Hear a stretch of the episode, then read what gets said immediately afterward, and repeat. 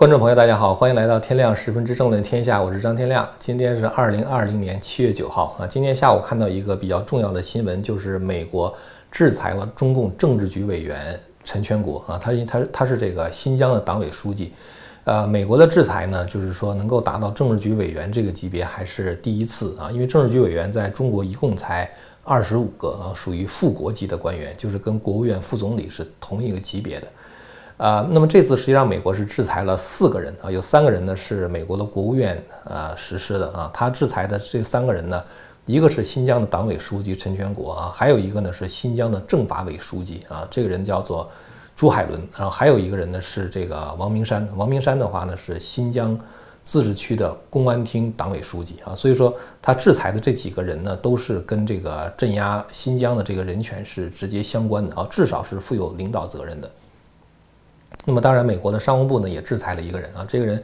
呃，就是美国这个制裁呢，这个国务院的制裁的话，它是取消这些人的签证啊，除了这些人之外，还包括他们的直系亲属。那么商务部的话呢，是冻结他们在美国的财产啊，包括比如说他们在美国跟别人联合持有的财产，只要他们占据的股份超过百分之五十以上，那么美国呢就会予以冻结。这个制裁的话，其实是我们一直期待由来已久的啊，因为我们知道，这个这个美国的话，专门为新为这个新疆这个人权这种大规模的这种受到践踏，通过了一个维吾尔人人权法案啊。这个人权法案的话，就是针对呃在新疆出现的大规模对维吾尔人的监禁啊，然后的话，甚至对他们进行强制性的绝育，就让他们不能够再生育后代嘛，这样减少这个维吾尔人的这种呃人口的数量。然后对他们进行洗脑啊，放到集中营里边强迫劳动等等。那么这个事件的话，其实它相当于一个反人类的罪行啊，是它其实有点相当于群体灭绝的这个这个情况，强迫他们吃猪肉啊，强迫他们放弃他们的宗教信仰等等。所以这个事情呢，呃，实际上美国早就准备出手啊。当然，美国是一个法治国家，它不能是说。这个总统突然间发脾气了，说今天想干什么，马上就能够干什么。所以通常来说的话，是参众两院通过法案啊，然后的话总总统签署为法案，还要进行证据的搜集和整理，然后的话最后提出一个制裁方案。呃，现在提出这个制裁的四个人的话，仅仅是第一波啊，后面的话还会有相应的这个制裁措施。根据这个美国国务院这个发布的今天发布的这个公告的话，那么这个后续的这个制裁还会有啊，但是现在先列出来的话是这么四个人。呃，实际上我们在六月十一号的时候曾经做过一个节目啊，讲到就是美国有一百四十七个在任的国会共和党籍的议员，他们组成了一个叫做共和党研究委员会啊，它是叫做 Republican Studies Committee 啊，这个 Studies 你可以说是研究或者是学习委员会，应该是研究委员会了。他们呢提出了一个报告啊，这个报告是在六月十号的时候发表的，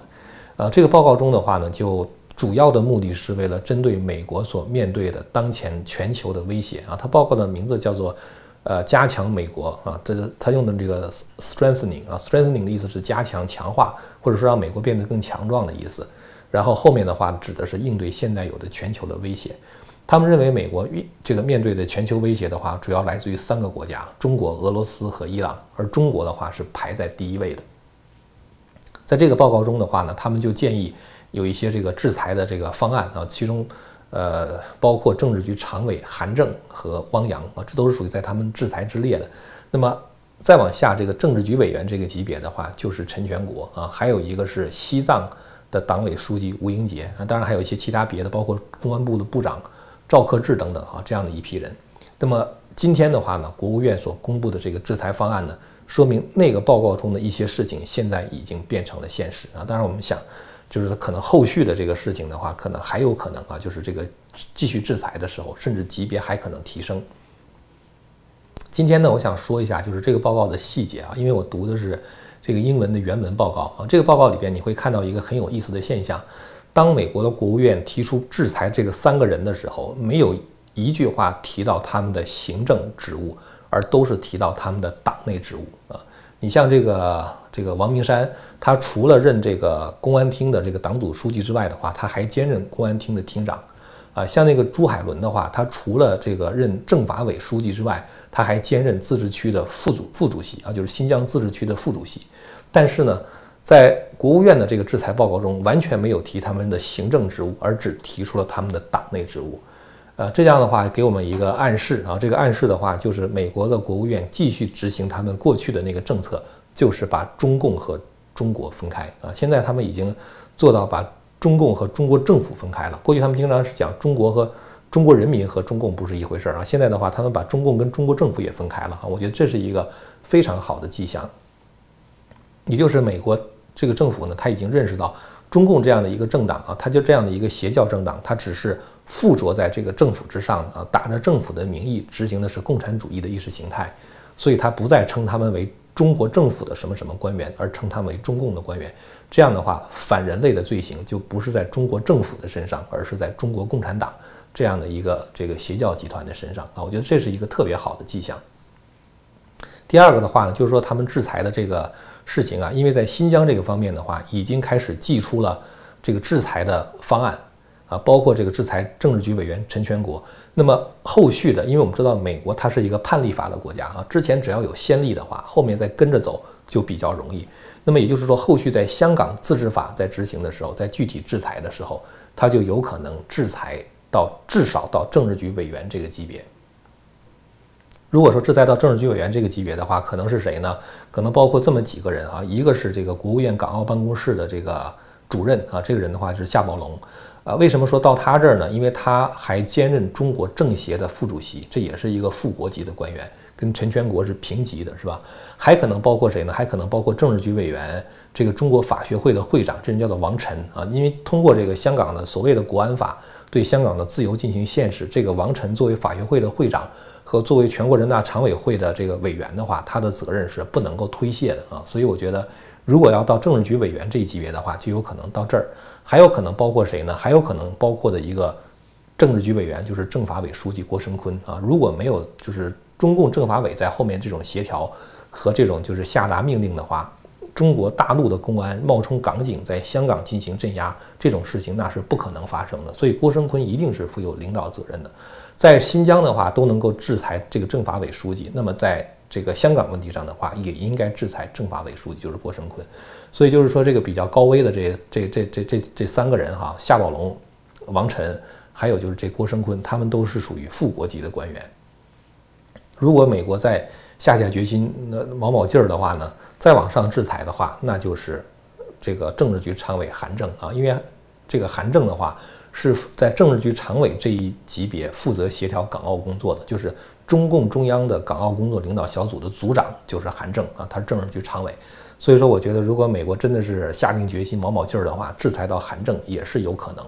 啊。因为在那个我们刚才提到的，就是美国共和党议员所提出的那个强化美国和应对中国威胁的那个报告里边，已经明确的指出说，韩正在香港问题上是习近平的一个尖兵啊。所以这个呢，就是啊，就是说他制裁到这级别的话，我觉得是有可能的。那么会不会制裁习近平呢？这我估计可能是很多人相当关心的事情。我的判断是暂时不会啊。为什么呢？因为我们知道这个新疆这个问题不是陈全国的问题啊。陈全国他只是这个具体执行习近平命令的。因为在两千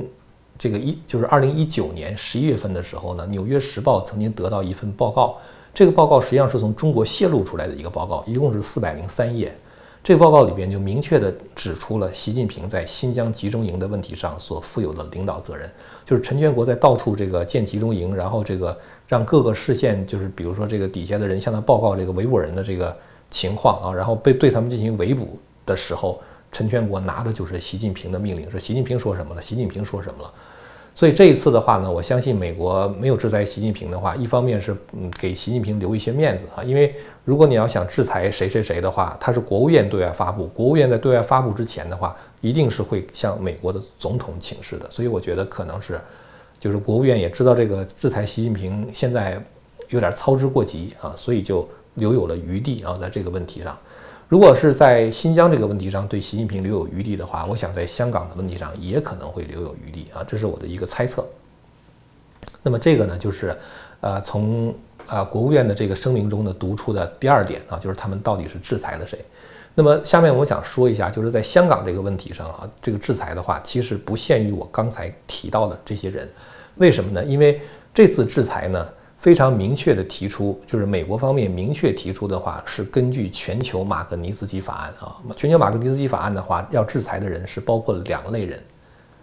因为它具体的制裁措施、限制签证和这个冻结财产，全是全球马格尼茨基法案里边所规定的啊。这个法案之前我们多次讲过了哈，大家自己去这个 YouTube 上搜一下的话，就能搜得出来这个相关的内容。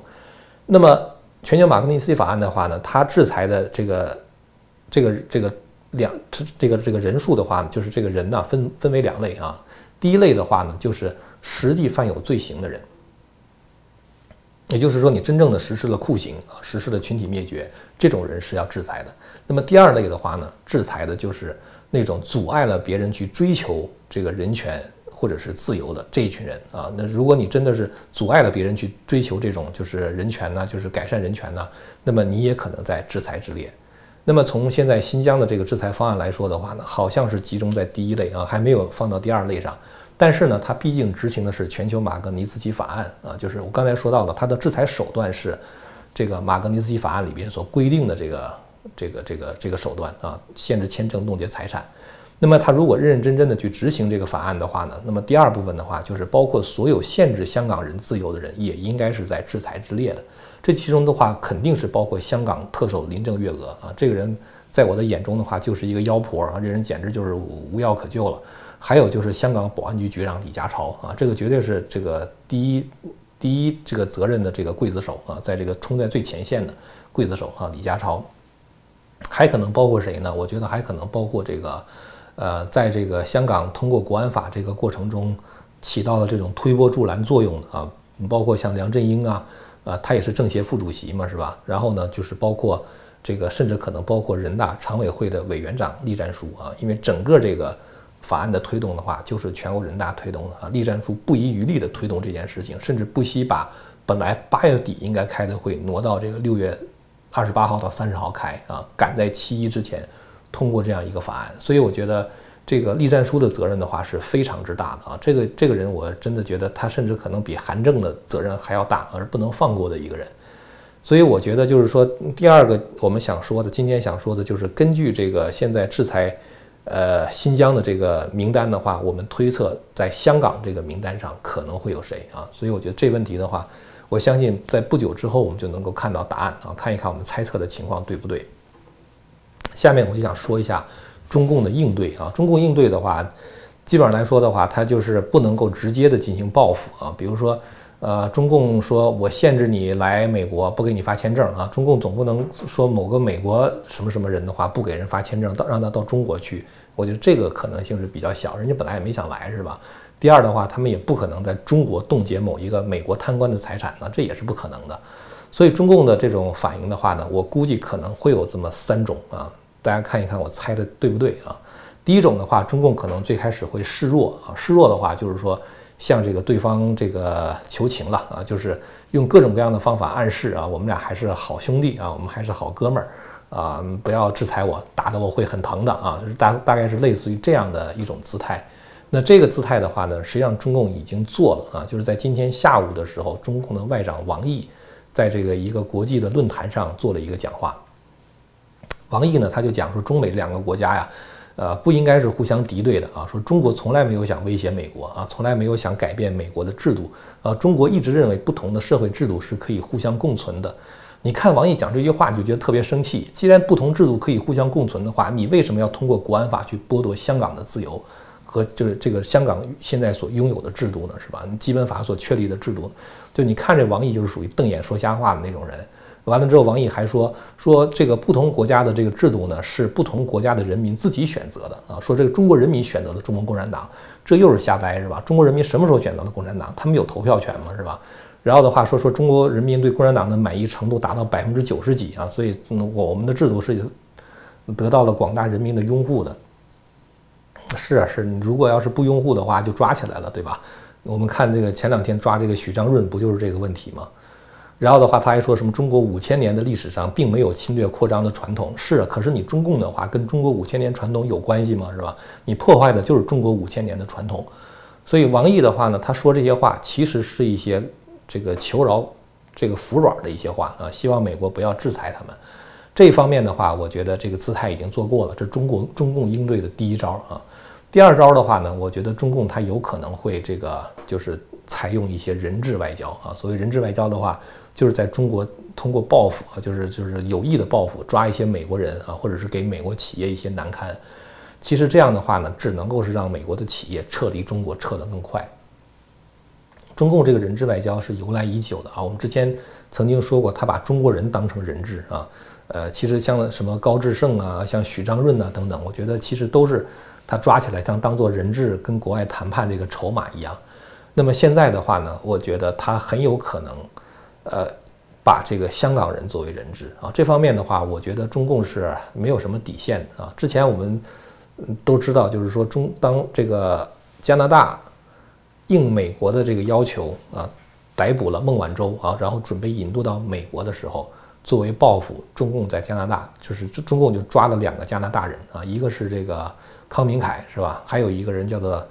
叫什么什么沃斯还是叫什么福斯啊？那个这两个人的话呢，就是本来抓起来的话就是莫名其妙抓起来的，明显是扣为人质，要想把孟晚舟交换过来的。而且中共的话也毫不掩饰他这种人质外交的这种意图，所以中共的那个外交部的发言人赵立坚有一次在接受这个记者访问的时候，他就讲，他说加拿大的司法部的部长啊。完全有权利下令说把孟晚舟放回来。如果放回来之后的话，有助于解决这两个加拿大人在中国的问题，就中国扣押这两个加拿大公民的问题。你这是什么意思，是吧？明显的就是说，你放孟晚舟，我放这两个人，